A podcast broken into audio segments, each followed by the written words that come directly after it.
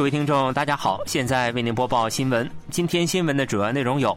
韩国泰荣建筑申请债务重组，影响或波及全行业和金融圈；韩国与海合会达成自贸协定；韩国国情院表示，北韩年初极有可能进行军事挑衅。以下请听详细内容。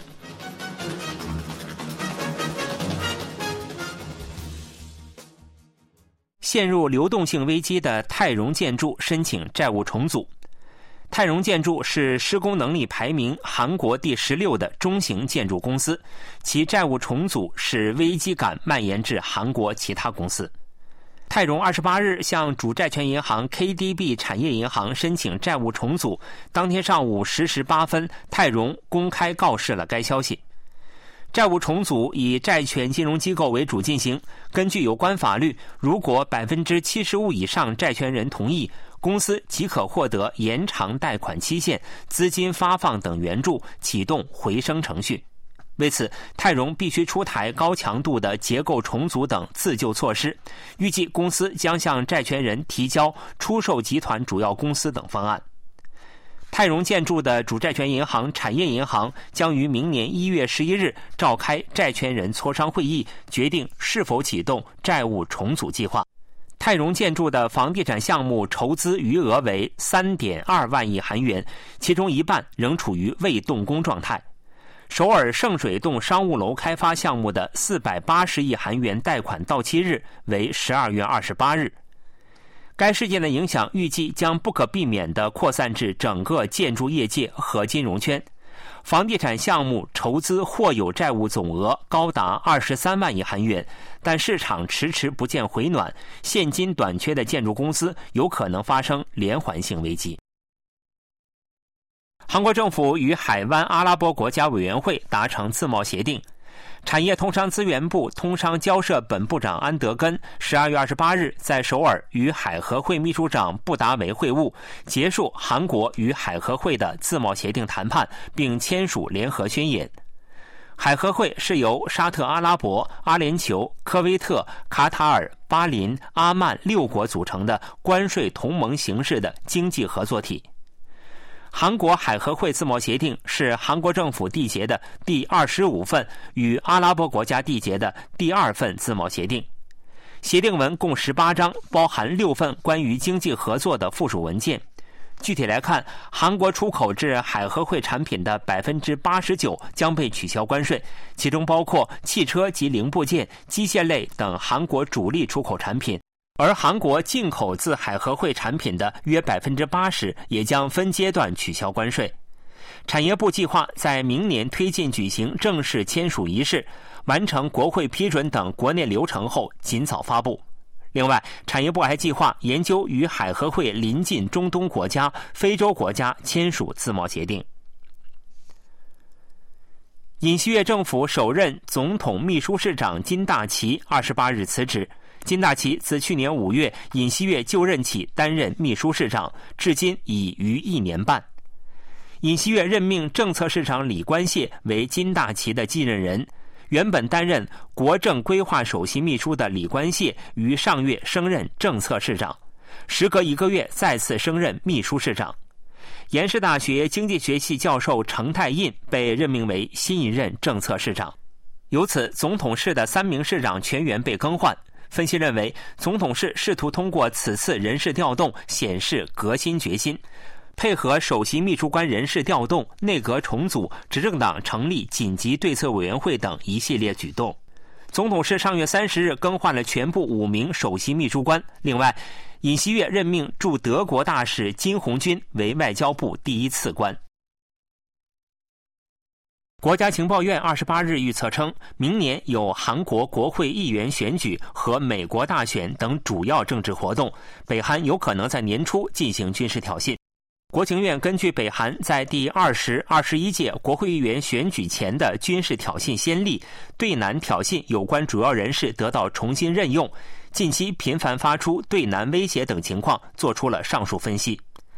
北韩在二零一六年第二十届国会议员选举前进行了核试验、无人机侵犯领空、大浦洞导弹发射、位置信息系统干扰等挑衅。二零二零年四月第二十一届国会议员选举前一个月，北韩连续发射了四次短程弹道导弹。另外，今年六月主导天安舰延坪岛挑衅的金英哲被任命为统一战线部顾问；八月指挥非军事化区木河地雷挑衅事件的李永吉、朴正天分别被任命为总参谋长、军政指导部部长。前一天，金正恩在党全体会议上公布了关于今年斗争方向的纲领性结论，要求在军队、军需、核武器、民防领域加快完成战争准备。北韩本月十八日发射洲际弹道导弹后，还威胁韩美两国称将采取更高级、更具威胁性的方式予以有力应对。金正恩要求官员制定明年可在南韩引发巨大影响的方案。今年八月。北韩首次实施以占领南韩为目的的全军指挥训练，并威胁称为引发社会政治混乱，不惜打击民间设施。另外，北韩以韩国政府终止九一九南北军事协议部分条款效力为由，宣布全面废除协议，并声称将消灭大韩民国。国情院表示，正与有关部门合作，确保预警和应对态势的万无一失。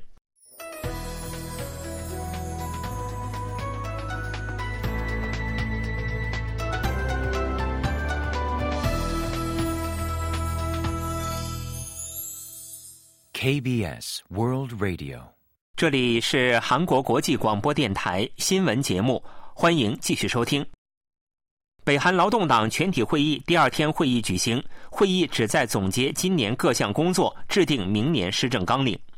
据北韩官媒《劳动新闻》报道，党中央委员会八届九中全会第二天会议于二十七日举行，国务委员长金正恩在会议上阐明了明年的斗争方向。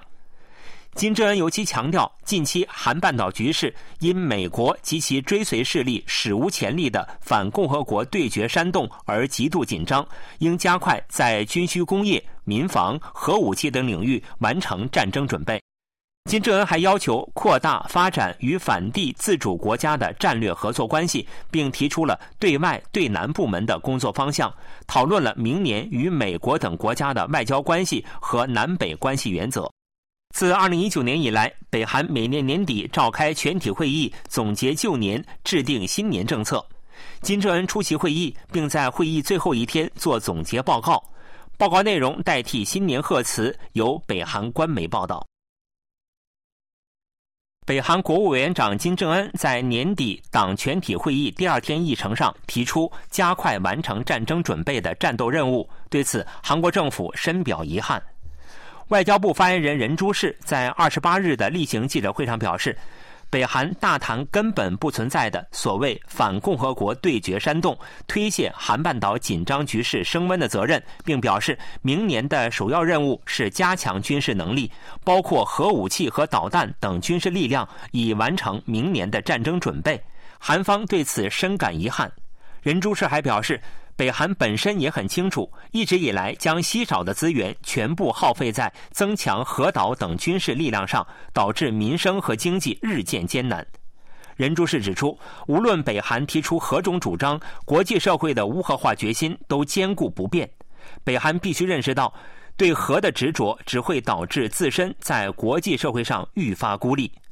任珠世敦促北韩停止核岛开发等威胁性行动，回归无核化之路。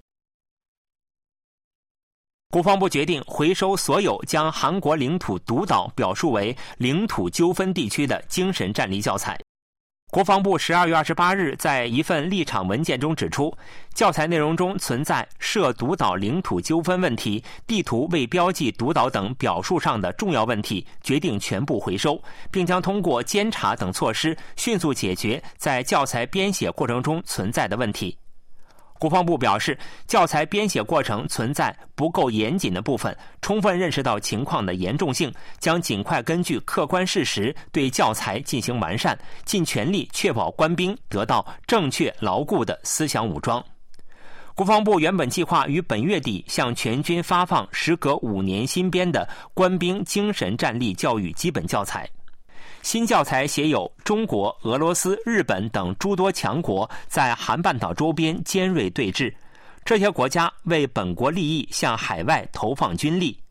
钓鱼岛、千岛群岛、独岛等仍存在领土纠纷，随时都有可能爆发军事冲突等内容。另外，教材中出现了十一次韩半岛地图，但没有一张地图标注独岛。五年前发行的现教材没有出现韩半岛地图。总统室发言人金秀景当天在书面资料中表示，尹锡悦总统听取了关于国防部最近发行的官兵精神战力教材，将大韩民国领土独岛表述为领土纠纷地区的报告，批评这是绝不该发生的事，下令采取立即修改等措施。新闻播送完了，是由于海峰为您播报的，感谢各位收听。